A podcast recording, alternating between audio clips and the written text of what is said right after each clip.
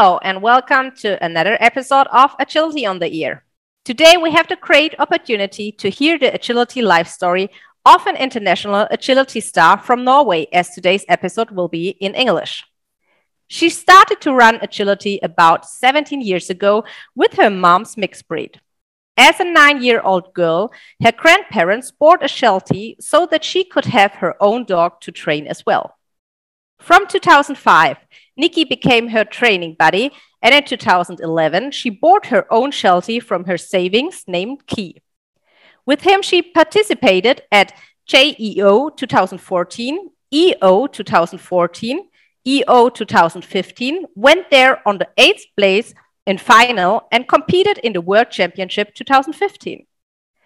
In 2015, she got Wee, her dream Sheltie. With him, she experienced big moments. Participated at AWC several times and won gold in jumping in 2018. In 2019, they won gold in both Nordic championships. That year, Norway unfortunately was not allowed at the AWC, but this was really his best year. 2021, they won gold medal in team competition at the Nordic Championship. After we, she have Chichi qualified to class 3, but never got the chance to take out his potential. In 2020, she expanded her pack with Little Jet and Mini Sheltie with a big attitude. Beside agility, she have a bachelor degree in global nutrition, but have since 2018 lived of working with agility. Hello and welcome, Ina Himle. Hello, I'm happy to be here. Glad you accept the invitation. So, take us with you on your way. How did you get your first dog? Oh, well, my parents both um, ran agility at the time so my my father was running with a German Shepherd and my mom with a mixed breed border collie. Uh, and I followed them to competitions and wa- really wanted to run myself. So every time I cried and cried to get uh, to run with uh, my mom's dog, and sometimes she let me, but um, she really thought that it was too hard for me. So then I uh, continued to to beg my grandparents to buy uh, a Sheltie. And uh, eventually I got my will. So when I was nine year old, they bought a Sheltie, Sheltie that named Nikki, as you said. And I started to train with her. And how did you start then to train your first dog? So your parents take you within the training place? Yes, my father actually had uh, our own place uh, and was a trainer, a dog trainer at that time. So I trained at that place, but I didn't want any help from my parents, of course, like every other children. Yeah. so I really did most of it by, by myself. And of course, uh, this is this is many many years ago. So uh, the foundation training was, of course, really different. So uh, the main focus was to teach the obstacles, and then you just ran and show the dog where to go. And um, she was really stubborn, and I was really stubborn. So it was a bad combination in the in the beginning. Uh, so we had our yeah, it was some ups and downs. So when we started to compete, when she was 12 months, because that was the age at that time, uh, she almost always ran out of the course to say hello to other people instead of running with me. And then she came back and ran. And uh, if she didn't do that, she just, uh, when I took off the leash, she just ran and took every obstacle she wanted before she wanted to listen to me. So it was really frustrating. Uh, and I was not consequent with the sit and stay and stuff. So it took me quite many years until I started to be consequent with her and got her up in a grade three and competed the Norwegian championship with her. So my parents live, uh, we moved at the time when she was around five years old. So then I actually traveled with the train uh, to this place on the other side of Norway to pick her up uh, one weekend and had her for two weeks. And then I traveled with a train, like it was like a trip on eight hours. Oh, wow. uh, back two weeks later to uh, deliver her back to my grandparents. So, um, yes, it was a bit crazy. And how did you find then the way together to get her like focused on the work? Uh, good question. I think uh, maybe better rewards was uh, one of the one of it, and I think also her growing up and me growing up, just being more consequent, giving her a reward when everything was good, not yelling at her if she ran away, and uh, helping her to understand was the way to to get to build up our teamwork. Let's go a little bit more deep to the rewards. How do you develop your rewards in comparison from the past to now? Oh, from the past, uh, with her, it was only mainly only treats. Uh, so only a treat, yeah, good dog and a treat, nothing more than that. Uh, so the treat itself was the reward.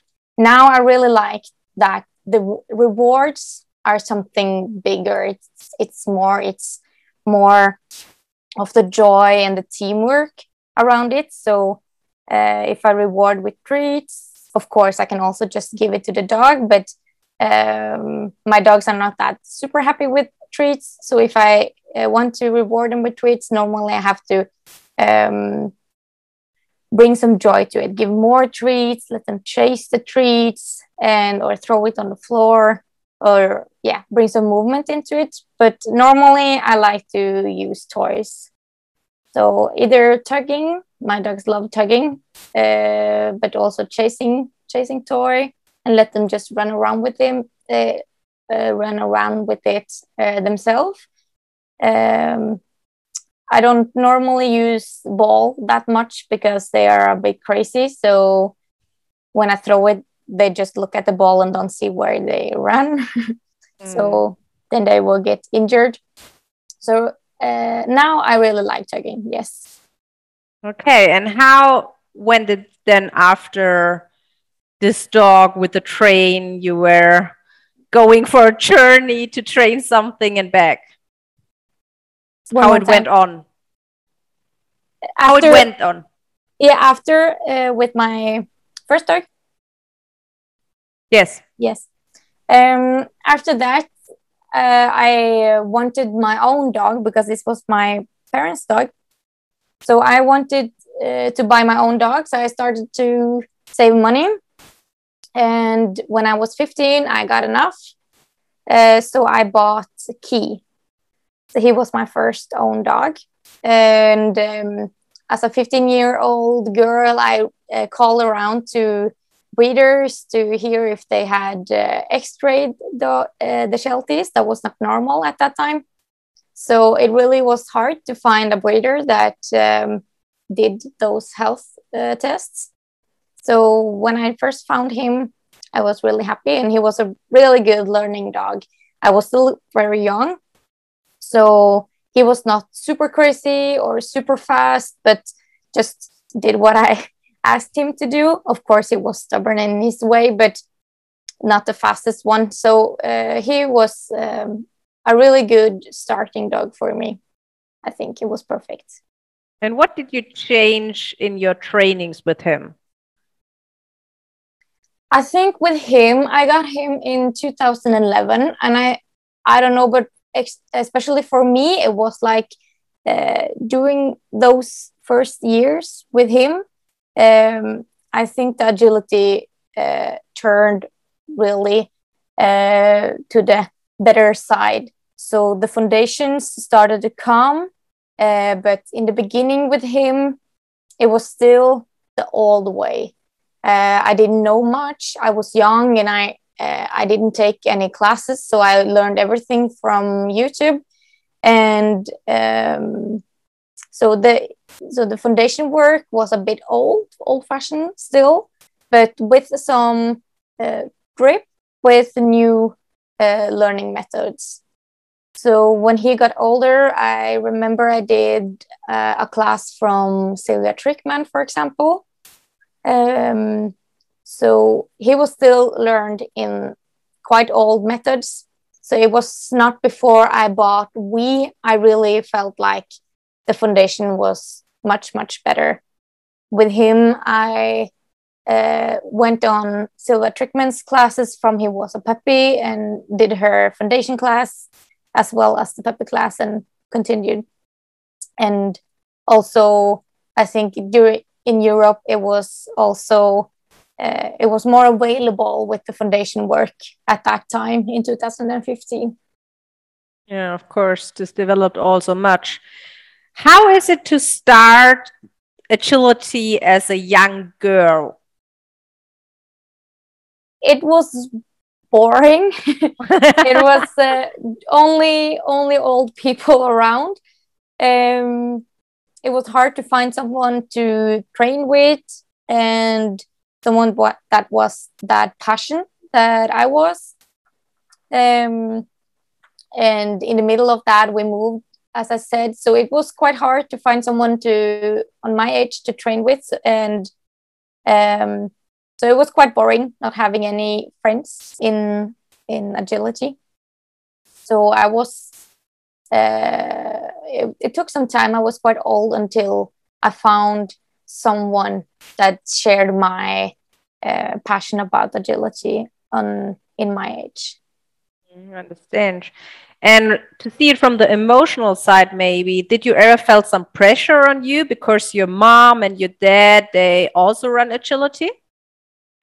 No no i didn't do that because they were not in like a big big level uh, so i didn't feel any pressure other than uh, that i was inspired to to run agility.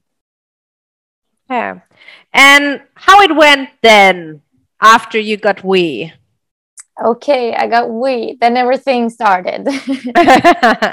Um yes i went on uh, many Silvia Trkman's classes, as I said.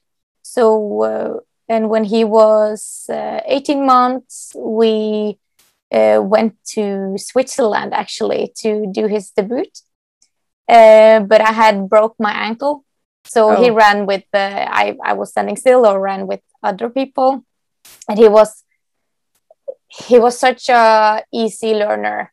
He took things really easy and learned really quick and really had like a talent of reading the course. Uh, but on the other hand, he was quite crazy and always ran full speed. So, uh, but in the beginning, and that age from 18 months until he was two, he was really uh, just doing what I wanted him to do. But during, after those uh, first four months in competition, I really saw that he gained some confidence and uh, thought that he could read the courses himself. So after he went from grade one to grade three uh, in two months. So it oh, wow. was yeah he was quite he fast was, yeah yeah really really fast. So and then I think every dog has like this learning curve that uh, they they start to understand and they help help us a bit. And then they think they understand more than they do. So you got li- like this drop uh, where you are in a place where the dogs are uh, think they are better than you somehow. And he also did that when he turned two two and we came to grade three uh, and he started to think that oh well i just have to take this jump or have to take this tunnel. Uh, so it was some time there where we uh, had some discussions. Uh, so he was uh, then two and a half when he qualified for his first uh, world championship. And then he ran that uh, cha World Championship in 2017. Uh, ran his first run clean, so that was quite cool with um two and a half, almost three year old dog. Um, so he placed, I think he placed uh, eighth eighth or seventh or something in the jumping at that World Championship.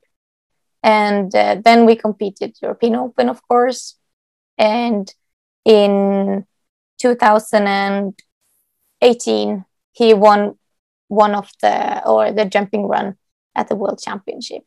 How was this feeling? Oh, it's so hard to explain. I think I I run agility for the the, the feeling, the feeling of flow and rush you get when the teamwork is it, it just feels easy to run. Uh, that's what I run for. So I'm not really um, thinking about results. Of course, the, it's fun to get some results, but I think this feeling and the rush is really, really, really much more important. So that was the feeling I had after that run.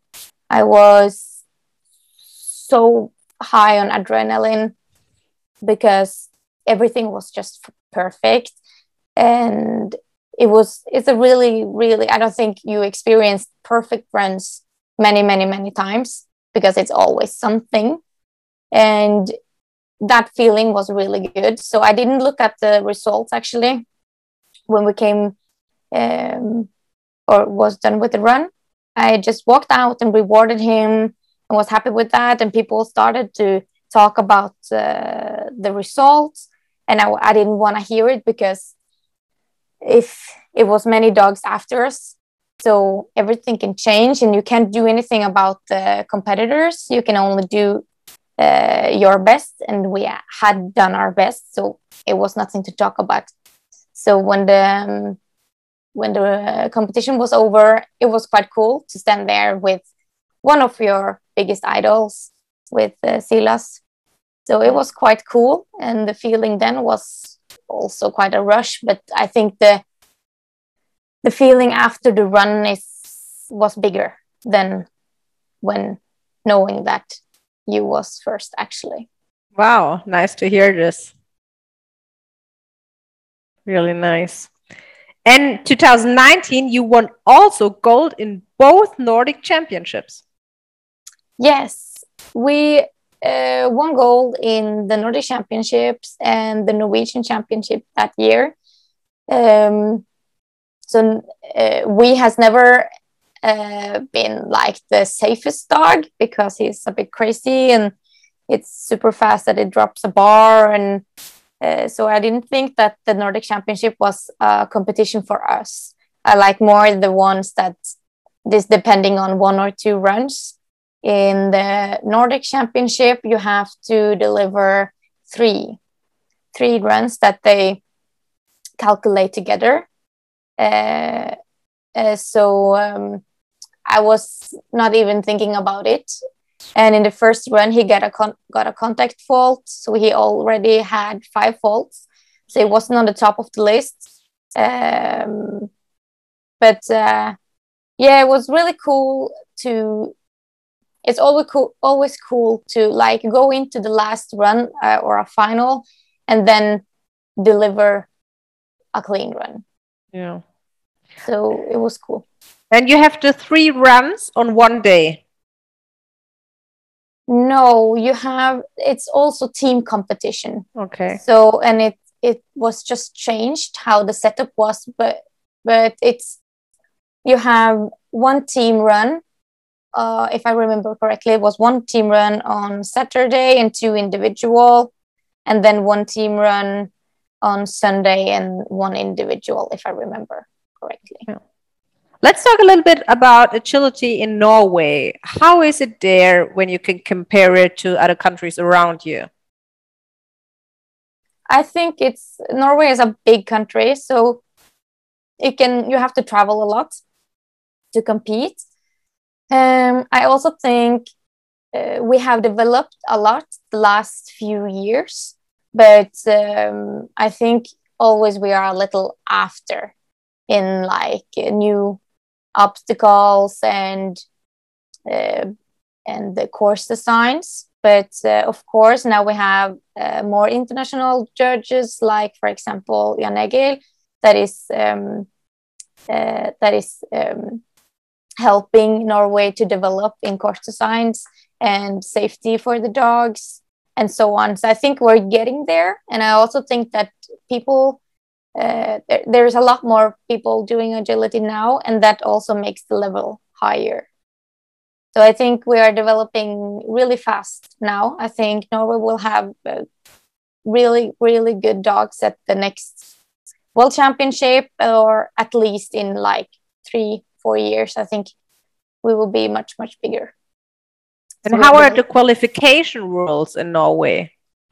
Mm, those changed in 2018 was the first year we only have one weekend with qualifications. Okay. So then we run eight runs in one weekend, and um, the best one wins. So then you are counting the six six best results from from that weekend, and they calculate it. And it is also from 20 yeah 2018 uh, they also because you have to like run clean or at least almost um, to to get qualified or to get many points. But uh, they also changed it so that uh, faster dogs get more points, so that oh. uh, you can, for example, get one bar, uh, but also get points because you are faster than the winner. Oh wow! So they rewards you uh, if you're faster. So you lose some points because of your fault, and then you can gain some if you are faster than the winner. But it's all focused on this weekend. Everything is about this weekend. Oh wow. Yes. so there's quite pressure on you. Yeah, yeah. It's like uh, competing the world or um, yeah, a championship. Yes, you have How to deliver you, them how do you prepare yourself for the special weekends with a lot of pressure? Uh, do you mean like uh, myself or yes. the dogs? Myself, I, as I said, I, I, I don't think much about the results normally, but the um, tryouts is one of the weekends that I find hard because if you don't deliver there, you will not be able to have a chance in the championships. So if if I don't do uh, very well in a championship, it's fine because you're already there and you get the yeah. experience. But if you don't deliver anything on the tryouts, you're not even qualified. So that's the hardest uh, part, I think. But I don't. I try to not think about it.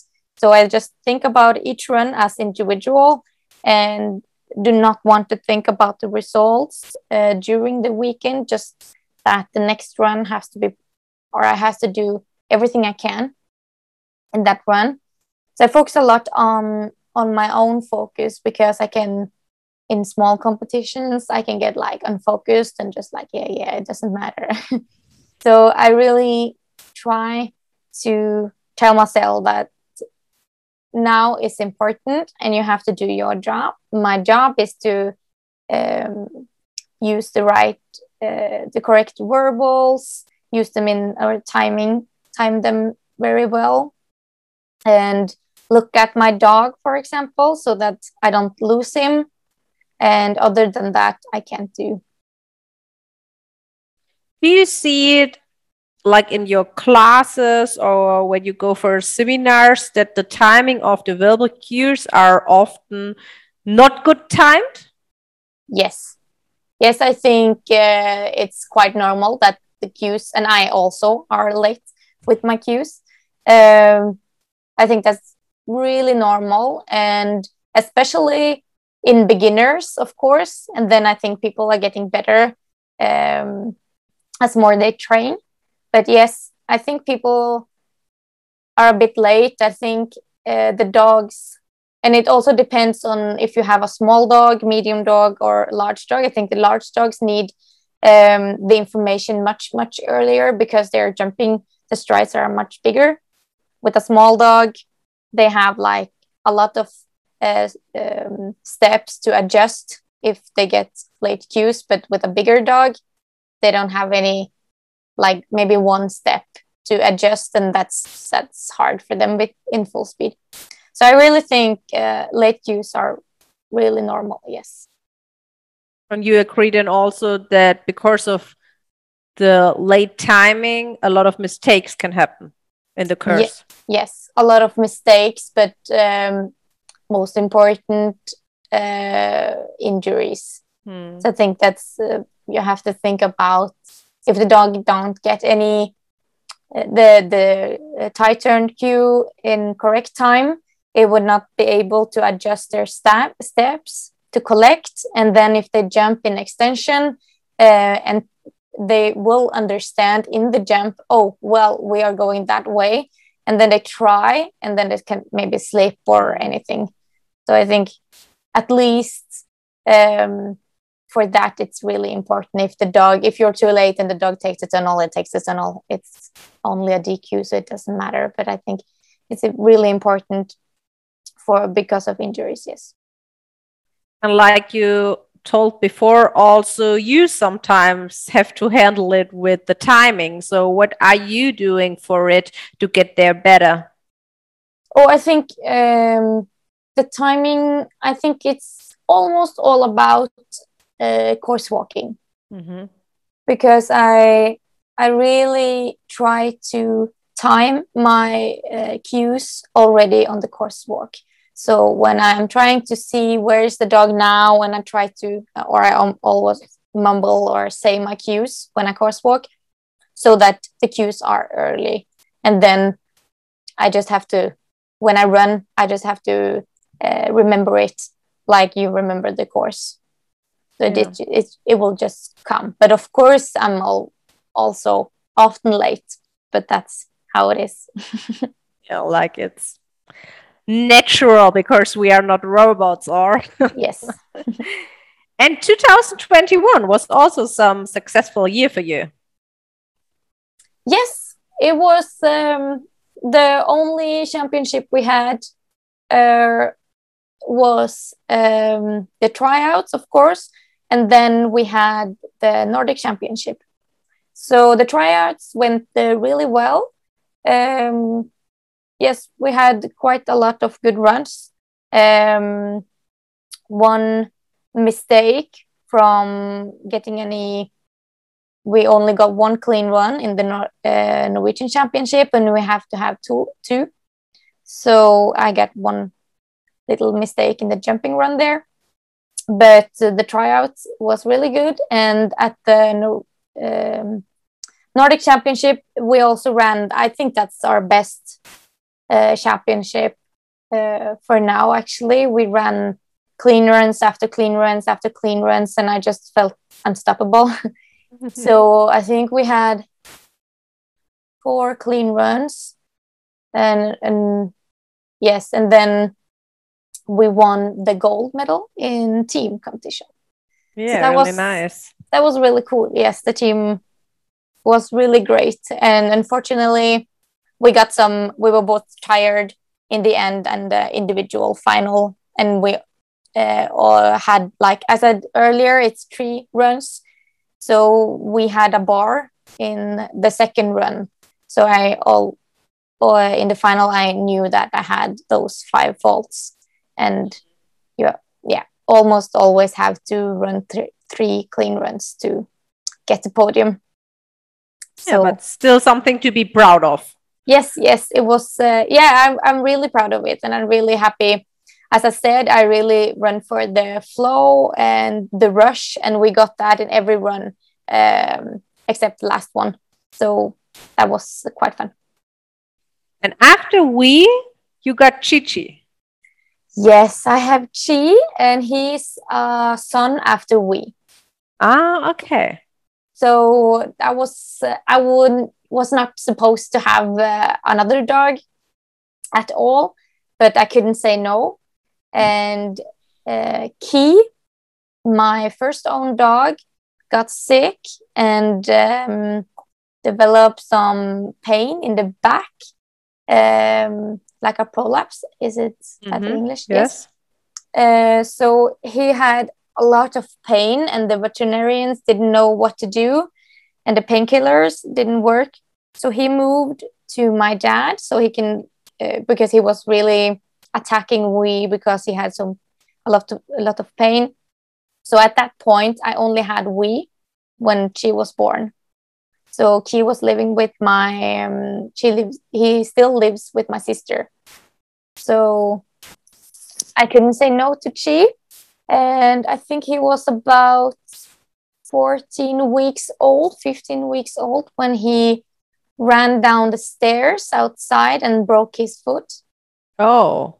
So that was not good at all. So he, um, yeah, I think that that's where everything started. Um, his his bad journey. He has not had a good journey at all. So it took like a half a year until he was good, and then we I was a bit scared to start agility because he was he's super super crazy. He's much faster than we, and uh, he really really had big potential in agility.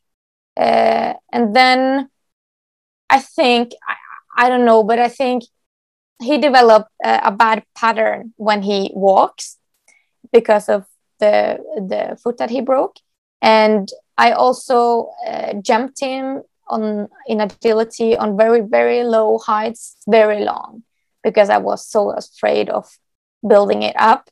So when i first started to build up the jumps he uh, started to have problems jumping.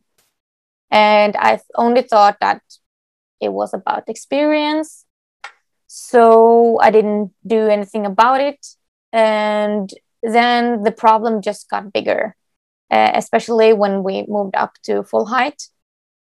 Uh, so I started my first uh, jumping technique class class with him, and uh, hope that it will be better. So after we have uh, did, I think we did three jumping technique classes and uh, went back to in my foundation training a lot of times, and th- the problem didn't get away uh, even in the jumping techniques, he had big problems on finding the correct uh, takeoff spots. And is his jumping, he really wants to run fast and he's not looking forward. He's always looking, often looking at me or the next obstacle. So he, yeah, he really has bad jumping technique. And then the last last year i decided that i will give him one last chance uh, so we tried to train the jumping technique but with stress so i was always running and stressing him and it got a bit better so he could maybe jump 35 uh, last summer but as soon it was 40 centimeters the problem was there okay so then i decided that i would retire him because it was not fair because he um, hurt himself. So, yes. So he's now retired and he's training a little bit, but now in the winter he broke uh, broke his toe as well. Oh as my said, god! He, he's a crazy one. jumped after his toy and then yes. So I don't think he would do a lot of agility anymore. I think he will be, yeah, family dog. And was it hard for you to get to the point where you say, okay, his health is more important than agility and I will retire him? I don't think it was hard because I have been thinking about this since he was two. Mm. And last year he was four. So it has been one and a half, two years thinking of it. So, and I have not competed a lot because I wanted to fix this. And then it has been a lot back and forth. So I think it was a relief uh, to finally just say, okay, but he is better without agility. So it was actually quite good because it was so stressing for me in training. I was so afraid. Every time I trained him, my heart just stops every time he jumped.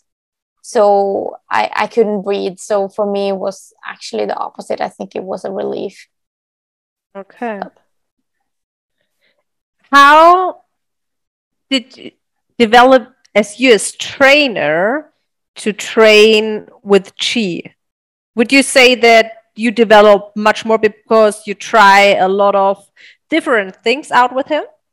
Yes, I yes, absolutely. I normally say that we has been the dog that really uh, teach me to do handling and do things in speed. But he was such an easy easy dog, so he didn't learn me quite a lot uh, in training. But she has really he has been hard in everything because he had so much stress in everything and so so much power. Um so yes he has really developed me a lot like a trainer. And as i said i did my first jumping technique class with him. I will never ever have a puppy again uh, or young dad that will not do jumping technique. So yes i i have developed a lot and in running contact training as well. He was such a training uh, addict, uh, so that he didn't care if he got rewards or not. So uh, when looking back at it, he actually should have just I should stop the training when he was uh, doing a mistake because when he got the chance to do it again, he was just just as happy. so he has really developed me a lot as a trainer. Take us a little bit more into your trainings? How do you train now at the moment? How do your trainings look like? At the moment i have jet uh, so he is uh, uh, a young dog. He's now 18 months or one and a half year. So i do with him i do a lot more training than with the older ones uh, because we need to build up his foundation work. Um, so with him, I think I do. Many people ask me that how much do you train? So with Jet, I think one to three days a week. And it can be like about three different uh, themes, things that I do. So maybe some foundation with the low speed and just thinking, learning pushes or ins or turns in low speed, for example. And then something with more impact, for example, weaves or uh, running contact seesaw or something like that. And then I try to do once a week a little combination. Uh, and that's with we, the training is a bit different. He is, I think, I really want to train him as little as possible to save his body. So he is running once a week course or combination to prepare for the um, tryouts. And then one session with for example uh, or details with for example jumping technique or working on things that he need to develop. Okay and how do you train others? So where's your focus there that changed a lot but i have regular groups that is training with me. So with them i uh, normally build a course and we uh, uh, run it or do it in smaller parts. And they get to choose if they want to focus on something foundation work. Um, and i try to have like one theme in each course. So maybe discrimination or layering or independent jumps or focus on the weaves or anything in each course. And then I have a group with uh, younger dogs, and there we do uh, more or only foundation work. So then we, for example, focus on independent jump in the beginning, tunnels, and then pushes, and then ins. So it depends a little. Yes. And do you have your own trainings hall or some trainings place outside?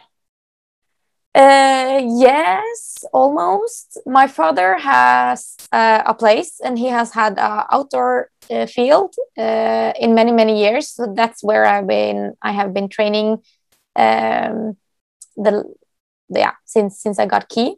But in the winter, it has been really hard because we don't have any, we don't have many halls in Norway. And most of them are private. Mm. So they don't accept many people training there. So it has been on and off uh, if it has been possible to train in the winter or not. So with we, the first years he trained maybe once every second week because it was super hard to uh, get to a place to train.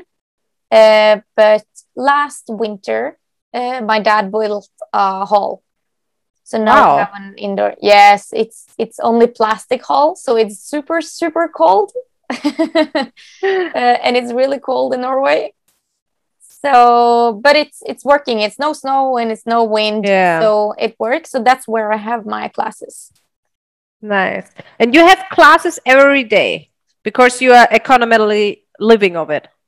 I'm living of it, but not. I don't have every day. No, I have uh, uh, once, maybe two to three days a week, and then the weekends. Okay. So I travel a lot uh, to have seminars in the weekends.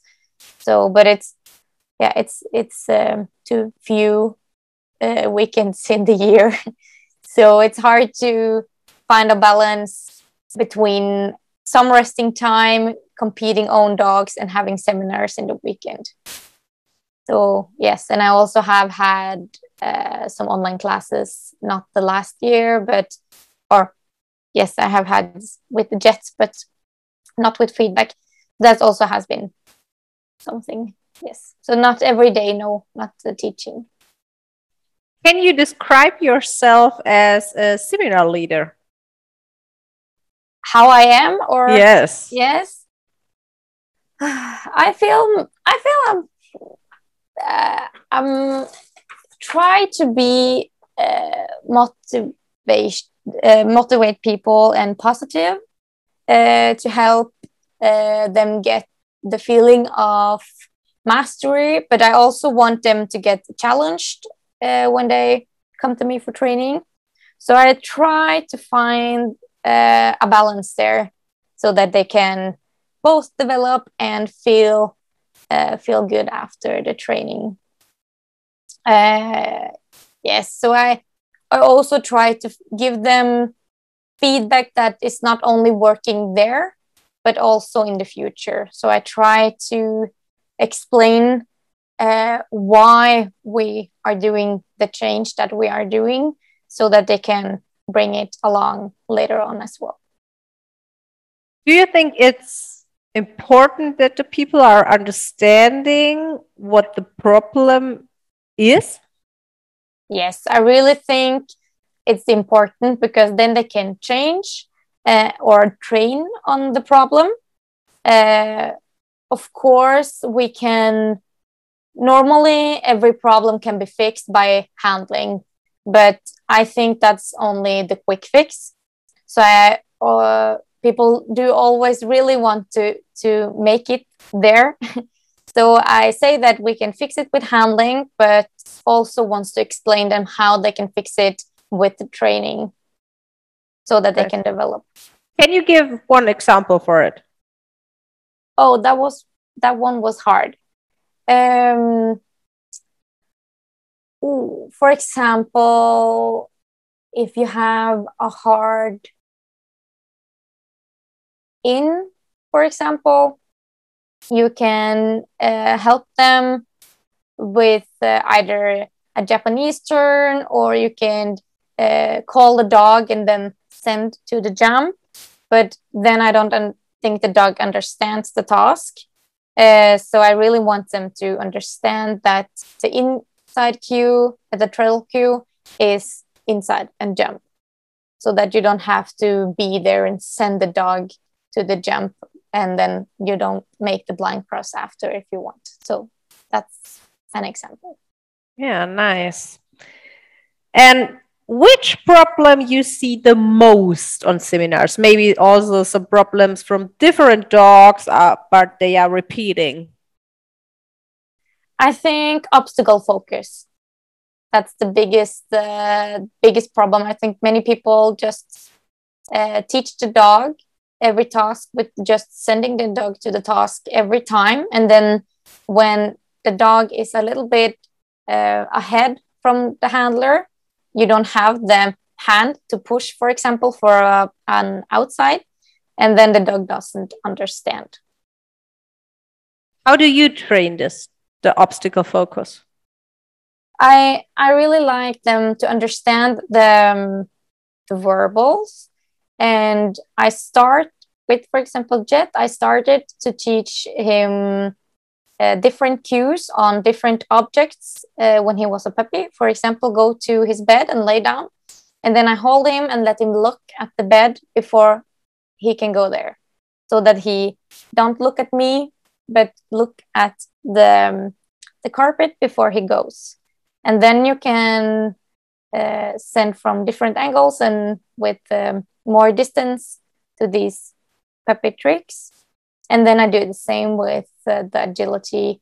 I really want them to if I, I give them the cue for something i really want them to look where to go and then go there so that they i can see that they understand the task. And if they're not if they're just looking at me i don't understand if they have understand it or not. And if they are guessing if i just let them go i think they are guessing most of the time so i really like them to look where to go. Yes. How much time you spend for the like foundation and this basic work? A lot. Uh, in puppy i i because she broke his foot uh, i think his training was a little different. But with we and jet uh, it was a lot of tricks and working on the focus on objects and sending them away from me to the toy, for example, or other objects. So I work a lot of that uh, when they are puppies. And then I really do a lot of work on the foundation. I think maybe I'm I am really bad at training combinations and put things together. So that's always a problem with my dogs when I want them to develop. So I really maybe use too much time on the small, small details. And maybe not because you have your success so maybe it's fine. Yeah maybe. You never know. Do you make something beside agility with your dogs? Yes i think would we as i said train one to two times a week agility. And um, i think that's not enough for agility dog i think they're it's so high risk of injuries so they have to be in good condition so I really try to uh, do strength training with them several times a week. They normally swim a lot in the summer, and in the winter um, we swim indoor uh, in swimming hall. Oh wow! Them. Yes, it's quite cool actually, and they love swimming. So then I can do it like once once a week. Uh, it's also a really good thing I think because it's a lot of ice, especially this winter. We have snow, rain, snow, rain, snow, rain. So it's almost impossible or really high risk on taking them for walks. So yeah, swimming. And then when the weather is or the it's not slippery, we walk a lot in the forest. So they So body condition is important for you. Yes. Yes, really, really. Both uh, coordination training, walking in forest, uh, strength training. Yes, that's that's really important. And this developed also over the years that you start to do this all. Yes, yes, that has been developing a lot. I don't think I did that much with mm, uh, my dogs when I was younger. Uh, I actually I started on when I was going to school. I had like there is a line here where you can have dogs with you on the school and teach the dogs on the school. So I did that with Key. So that's I think that's when it started with with training a lot more, training tricks and obedience and and stuff like that. Uh, some strength uh, training. That's when it started, and uh, then I I'm still learning about it. So I think uh, the more you know, the more you know it's important for them to be in good condition. What kind of coordination training you are making with your dogs? Oh, it can be cavaletti or some different FitPaws. uh, or it can just be, for example, easy, um, obedience tricks that lie down, stand with locked legs, for example, so they can't move it.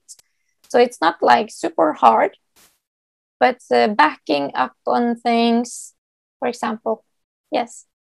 For your students in your classes, when you see some problems on a jump or on some obstacle, do you also give some homework for like coordination or strength?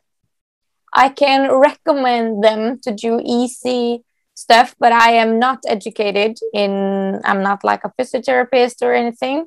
And I, I am still learning in the jumping technique. So I can give them easy, easy tasks so that I'm not afraid that they will do wrong.